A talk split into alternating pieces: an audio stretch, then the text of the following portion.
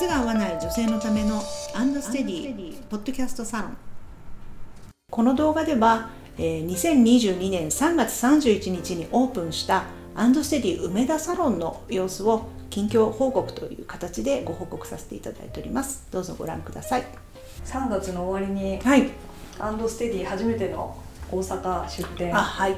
梅田サロンオープンされましたがはい。1ヶ月2ヶ月。2ヶ月弱まだ1ヶ月弱ですね。おいかがですか？うん。2週間に1回ぐらいしかオープンできてないんですけどねまだ。うんもう満員御礼です。おかげさまでありがとうございます。すごい、やっぱりね靴に悩む人はうん。もう全国にいらっしゃるなっていうことをもう改めてうん。感じることができて本当良かったですね。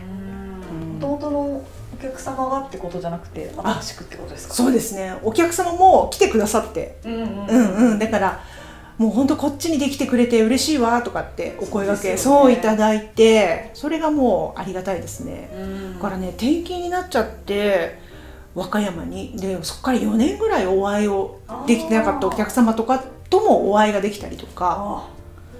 すごいもうなんか忘れずにいてくださって本当にありがたいです。うんアンドステディは今も加盟店さんとかも募集してるんですけれども、うん。本当に幸先がいいスタートになったなと思いました、うん。うん、今までほら東京しかなかったじゃないですか、そうですようん、ね、だけどやっぱり東京じゃないところでも全然成り立つんだなというのがよく分かりましたね、うん。ね、お悩み抱えてる方には地方の方もやっぱり多くいらっしゃいましたそうもんね。思います。でねやっぱりその東京って割とまあ560平米あるんですけど、はい。大阪はもうコンパクトにやってどれぐらいまでコンパクトにできるかなっていう、まあ、テスト的な意味合いもあったわけですよへえはい。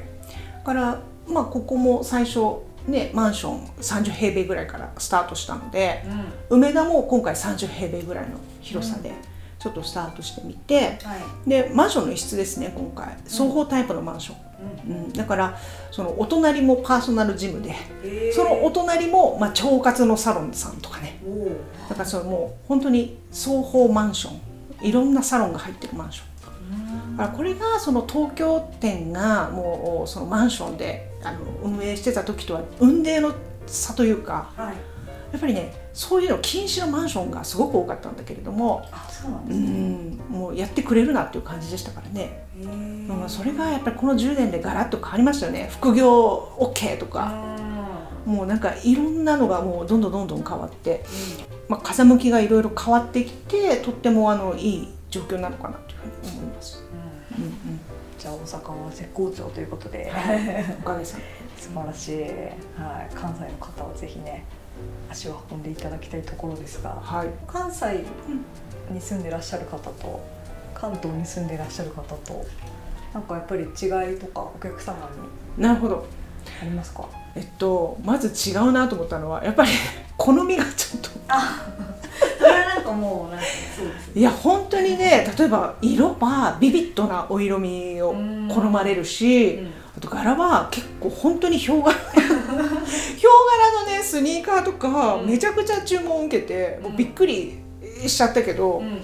でもやっぱりサンプルでもヒョウ柄並べてたらやっぱり可愛いなとかって皆さんおっしゃるんですよ。うんだからあ本当にヒョウ柄好きなんだなと思って。噂通りですね。本当。そうですそれねはよく聞きますもんね。でもなんか街歩いてても別にヒョウ柄の人なんて全然いなかったんですよ、そうなんですうん、だから本当かなとか思ってたけど、うん。やっぱ靴はヒョウ柄。うん。オーダーされていきましたね、なるほど。そうでもやっぱり好みは違うけど、うん。やっぱお悩みの方したら一緒ですね。一緒ですか悩み方が一緒。悩み方？うんあまあ例えば外反母趾の方とかね。うん。うんなんで外反母趾になっちゃったかっていう説明をもう何回したことか。まずやっぱりそこからなので、やっぱりその歩き方ももう外反母趾の方特有の歩き方だったりするので、その改善とかも、まあ、時間をかけてやっていかなきゃいけないいいなって思いますし浮き指とかね、うん、あと靴だけ欲しいみたいな感じであのお越しになったお客様も実際蓋を開けて足を見てみると、ここにタコががっつりあったりとか。いやタコだってトラブルなんですよ。うんだけどトラブルっていうまずこう自覚がないというかね、うん。うん、だからまず青靴履くとこれがなくなりますよみたいな。えこれってみんなないんですか？みたいな、うんそういう話。もうこれも全く一緒です。東京も大阪もね。うん。まだやっぱり足の知識って全然なんだろう浸透してないんだなとも思いましたね。うんうん。じゃあ地方とかは関係なくやっぱ日本っていうことなんですね。そうですね。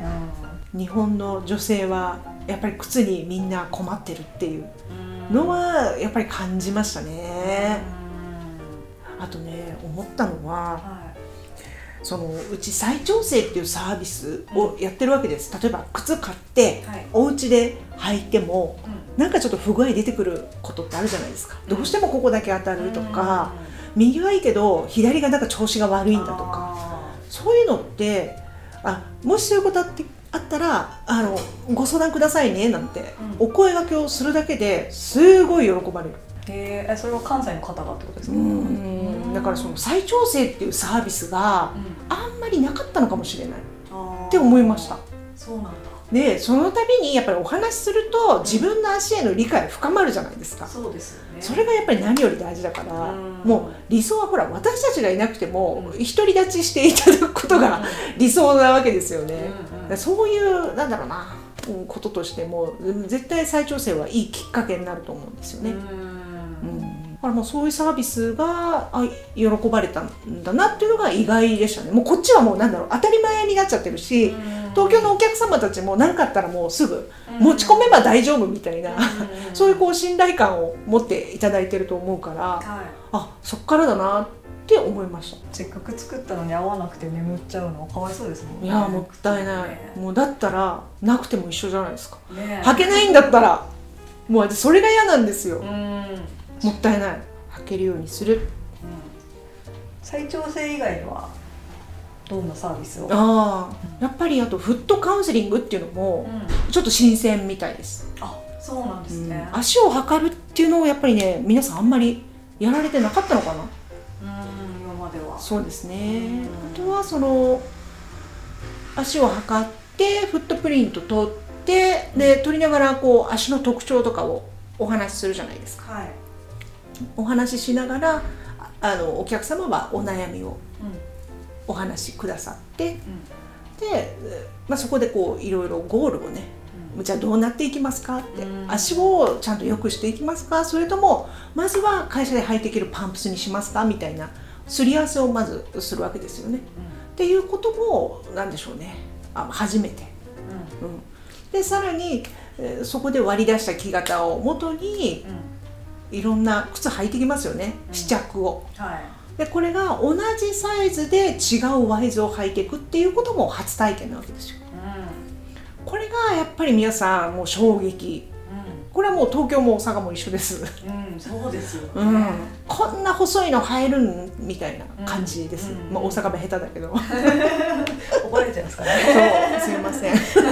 そう。っていう感じでしたね。もううん。みんなみんなそうでしたでもちゃんとそれででも入っちゃってそれで快適に歩けるってみんな分かりますから。うん。うんだからもうなんか多くを語らずとも、もうなんか履いたらいいじゃないですかっていう感じになっちゃってもう途中からね。うん。でその方がお客様もやっぱ嬉しいしうん。もうなんか変な解説とかするよりも本当に履いてもらうのが一番うんだなっていうのはすごい思いましたね。このね、やっぱ初体験は本当にびっくりしますもんね、うん。こんなの絶対入んないよってそうそうそう。今まで履いたことないよっていうのに。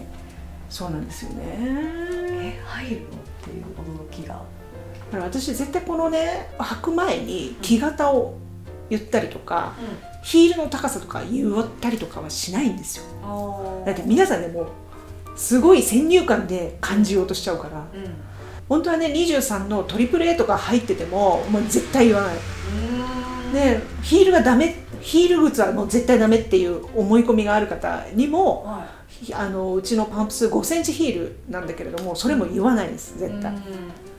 でも履いてみてあ3センチぐらいじゃないんですかって皆さんやっぱ驚くわけですよね。うん。だからそういうね先入観をこう外していただく作業っていうか、なるほど。うん、ぱりそのステップすごく大事ですね。やっぱり語るよりも感じろと、そう。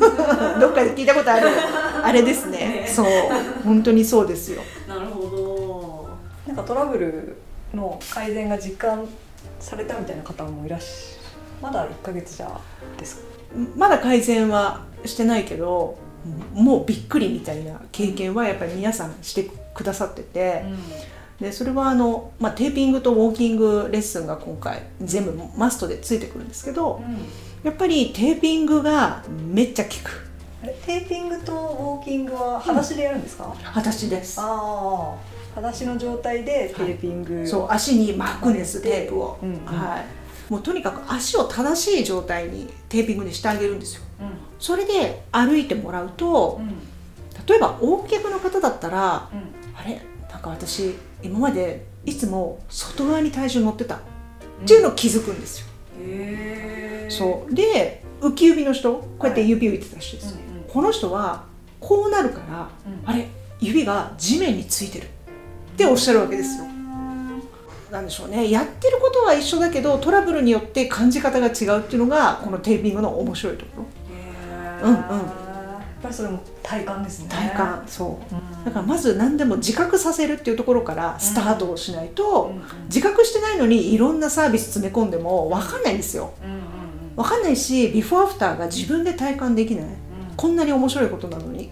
うん。それもったいないじゃないですか。そうですね。うんうん問題に自分で気づくっていうのは本当そうです大事です。よねで気づいて、うん。あじゃあ気づいたけど別にそのままでも私いいのよっていう方もいれば、うん、もう絶対直したいですっていう方もいるし、そこはもうお任せですよ。そうですようん。それはもう その方がどうしたいかっていうところに私たちは寄り添っていってうん。それをおお手伝いする立場なので、そうですよね。うん、ああしましょうとかっていうことはやらないです。うんうんうんお客様が正しい歩き方を身につけたいよっていうそう。ことであれば浮き指直したいよってことであればそう。なれるように。はい、だからお客様がやっぱり主体であって私たちは伴走者でしかやっぱりないのでだから、うん、そこをねあの何がしたいかっていうところをうん。まずこう考えていただかなきゃいけないかなとは思いますよね。うん。うん、いやテーピングすごいですね そうですね。めちゃくちゃ効果があるっていうか自覚をしていただきやすいですよ。うん。そんな効果あるんだったら家でも。そう。だからそれも1ヶ月やってるだけでうん。足がもう変わっちゃって、フィッティングの時のパンプスが緩くなっちゃったっていうこともあるんですよ。へえそれぐらい変わる、すごいですね、それぐらいみんな足緩んでるってことですよ。だあからちょっとこうやってるだけですよこうやって。テーピングそうです、うん。そうなんだ。それだけでそんなに変わっちゃうんだ、だからそのテープで足を締められるっていうことにまた慣れていただくっていうのも私たちにとってはこうありがたいことだから。こういきなり硬い新品の靴うんうんうん。に足入れたってわーってなるじゃないですか。はい、だけど1ヶ月の間テーピングをちゃんと足に自分で巻いていただくことで徐々に徐々にこう締められ慣れていくというか、なるほど、うん、その1ヶ月っていうのは靴ができそうできるまでの。うそうですそうです。あなるほど。だから初回できたらももちろんカウンセリングと靴のオーダーをしてその後テーピングとウォーキングをやって1回目終了なんですよ。ね、はい。うん、でそう1ヶ月後に予約をいただいてここで靴のフィッティングなので1ヶ月は頑張ってテーピングちょっと巻いてみてくださいっていう形になるんですけどね。なるほど、うん。あじゃあ自分でできるようにも教えてくださる。そうです。ねまあ楽になるんですよ。あのね面倒くさかったらやんないからみんな。忙しいんだもん。そうですよね。はい。うん。それはもうそうです。でもやって楽で簡単だから続くんですよ、そうだ。そう。そう。でねいざ来た時には緩くなっちゃってるぐらいなんそうです。ねだからやっぱり一足目はパンプスよりもスニーカーの方が私たちは安心、ううん。んそれぐらい足変わっちゃうのも何人も見てるので。締まってきた足でも紐を締めそうです、お使いいただけると、はい、今となってはもうそこまでここれぐらい変化するなっていう予想はもちろんしますけどね、うん。予想した上での木型の、まあ、決定をできるようにはなってきてますけど。おおすごい。なるほど。いやでもねちゃんとやる方8割方ちゃんとやってくれますよ、あそうですか、うん。お教えしたら。うん。う楽だから。ん自分が楽だからです、うん。こういうのを全部ひっくるめて靴取れってうちでは言ってるんですけどね。フットカウンセリングでちゃんと自分に合った靴履けるようになったらうん。なんか今までねうん。履けない靴が靴箱にいっぱいとかそう。そ 安いからいっぱい買っちゃったりとかなくなりますね。う、うん、当たり前なんだけどこれがもういわゆる最近のそのサステナブルっていうやつ、うん。一番身近なサステナブルだと思いますね。ね今もうほらコロナで皆さんお家で断捨離とかうん。結構やってるみたいだけど、うん。本当に靴いっぱい皆さん 捨ててるみたい、あそうなんうんですね、こんなに履けない靴あったんだっていうのをう再確認しましたみたいなことを伺いますね。でもねやっぱりもう時代的にもうん無駄なものは買わないっうん。てなってますよね。そうですね。だから履けない靴は買わないんですよ。うこれ当たり前のことじゃないですか。んうん。でもそれが今まで叶わなかったっていう、そうですうん。よね、それは何でかっていうところですよ。うん。履けない靴しか買えなかったってことですよね本当にねもうもったいない。うちもまあ靴メーカーですから、まあ、浅草の靴職人が作るうオーダー靴のオーダーメイドサロンっていうまあね出発点ではあるけれどもはい。うんでもね在庫持ってないんですほとんど。へえ、オーダーだから。そっか、うん。そうですよね。はい。だからまああるとしてもスニーカーの定番の黒と白うん。だけですね、うんうんまあしょうがないっていうかまあこれも10年以上前からうちはやってるわけだからはい。当時はなんか靴屋なのに在庫がこんなにないのっていうのがちょっとねなんだろう不安な感じうん。がしたけどでも今となってはまあ良かったなって思ってますけどね。うん。でもお客様にはやっぱりもう必ず1ヶ月お時間いただくわけじゃないですか。そうですよね、1ヶ月お時間をいただくことと引き換えにお好みのデザインでうん。おお好きな革で靴をお仕立てするわけですよね。はい。でもこの1ヶ月をせやっぱりこのすごい楽しみな時間として捉えていただけてるみたいなのでうん。今のところはまあいいのかなと。このやり方が一番、うん今考えるところのベストうん。合理的な選択じゃないかなというふうには思いますね。うんうんうんほど。お客様のご相談の場があって靴の仕立てまでしてくれるっていうことですね。そうですね、そう。だから今はもう本当にこれ問題だと思うんですけれども、お客様がこう感じてらっしゃる靴とか足とか歩き方に関してやっぱりね解決する場所がないんですよ。うんうん。だって靴屋さんは足のことあんま知らないですよでフットケアサロンだって靴のこと知らないじゃないですか。知ってたらすごいなと思う、あとはもう例えばウォーキングレッスンをやってるってなったらもうパパンプスウォーキングが花盛りでスニーカーウォーキングやってるとこなんてほとんどないですよ。うん。だからそのお悩みの解決どころかそのはい。話す場所がない。どこに相談したらいいのってなっちゃう、うん。これがやっぱり問題ですよね。ですね。うんうんうん、だからうそういうこの女性のお悩みにちゃんと向き合ってうんその原因を突き止めてうん根本的に解決をしていくというのが、まあ、アンドステディというこのお店なんだなというふうには思っていますね。うん女性の味方ですよね。本当にそうですね。だからねやっぱりその生理痛はやっぱり男性には分かんないじゃないですかはい。だから靴の悩みも男性には分かんないと思いますよ、うん、だからやっぱり女性が寄り添うべき。私はね「べき」って言葉あんまり好きじゃなくて使わないようにしてるんだけどこれに関してはべきですね。やっぱ本質的に分からないですね男性は、そうですうんよね。うん。このねビジネスモデルも、まあ、男性に何人も話をしても「うん靴屋さんでしょ?」って「ちゃうがな全然分かんないんだよ。うんだって靴で悩んだことないからあの人たちは。そうなんですか。うん。だってパンプス履かないんだよ。そうですよね、ヒールの高い靴なんか履かないですもんね。履かない。いや足だってこうなんだろうここが甲が開いてる靴なんてないわけじゃん。確かなんか困りようがないじゃないですか。にうん。だから男性には本質的にこのお問題、えーは分からないしうん分からないからやっぱ追求しようという意欲さはもう絶対に湧くはずがないと思いますよ、うん、だからこれはやっぱり女性の、まあ、女性による女性のためのお店うん。だなというふうに思います。有限会社アクストとしては、はい。まあ、ファクトリーにもちろん職人さんいますよ。うん。もう70超えた職人さんとか、うあと若手のねうん生産の男の子とかいるけど、もう基本的にはやっぱ女性が花形なんですよね。企画も女性だし、うん。サロンワークも女性でしょ？ですで社長も女性なんだから。うん。もうねもう女性の会社ですねうちは。確かに。でもだからできた業態っていう自負もあるし、うん。だってこんな女性がね靴で困ってるなんてうん。知らないもんみんな。そう。わかんない、うん、靴のうんメーカーの社長たちはわかんない。男性社長たちは、わかんないと思う。ね本当に小野崎さんのお悩みからそうそうそうそう。できたそうですね。業態っておっしゃってましたもんね、はい。前ね。私だっていつももう小指に魚の目がいてうん。もうそれ当たり前だと思ってたんだからね、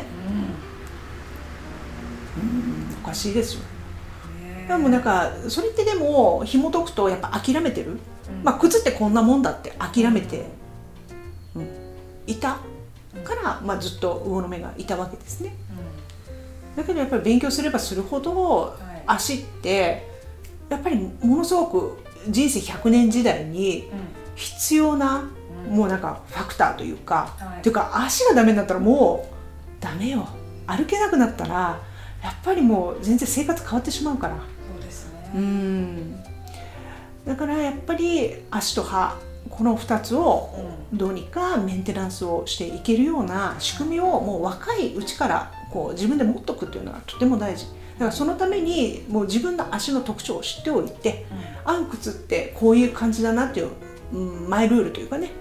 それがしっかりあるという、まあ、その状態を目指すと、うん、いうのがいいと思いますね。そうですうんうん。やっぱり女性は構造的にもね筋肉量とかがそうです。少ないですもんね。落ちていきますよ。うん。まあ靴は消費じゃなくて投資だと思ってもらいたいですね。うん。うん健康な体への、そう。しかも値段が高い靴じゃなくてうん。合う靴ですよ。そこねあの間違えないでいただきたい、うん、高級靴はもちろんほら十何万の靴もあるけど、うん。まあ、それでもいいんですよ合えば。でもやっぱり数千円でも合う靴があるのは事実だから。はい。そう。そこはもう変なねあの思い込みなしで、うん。とにかく履いてみるということをぜひやってほしいですね。はい。もちろん物差し持った上でです、うん。はい。一生健康に歩き続けられる体を手に入れるために、そうですね、だからね健康はもちろんでその先には美しさっていうのは絶対あるから。そこですよね。健康で美しい体を手に入れていただくと。そうです。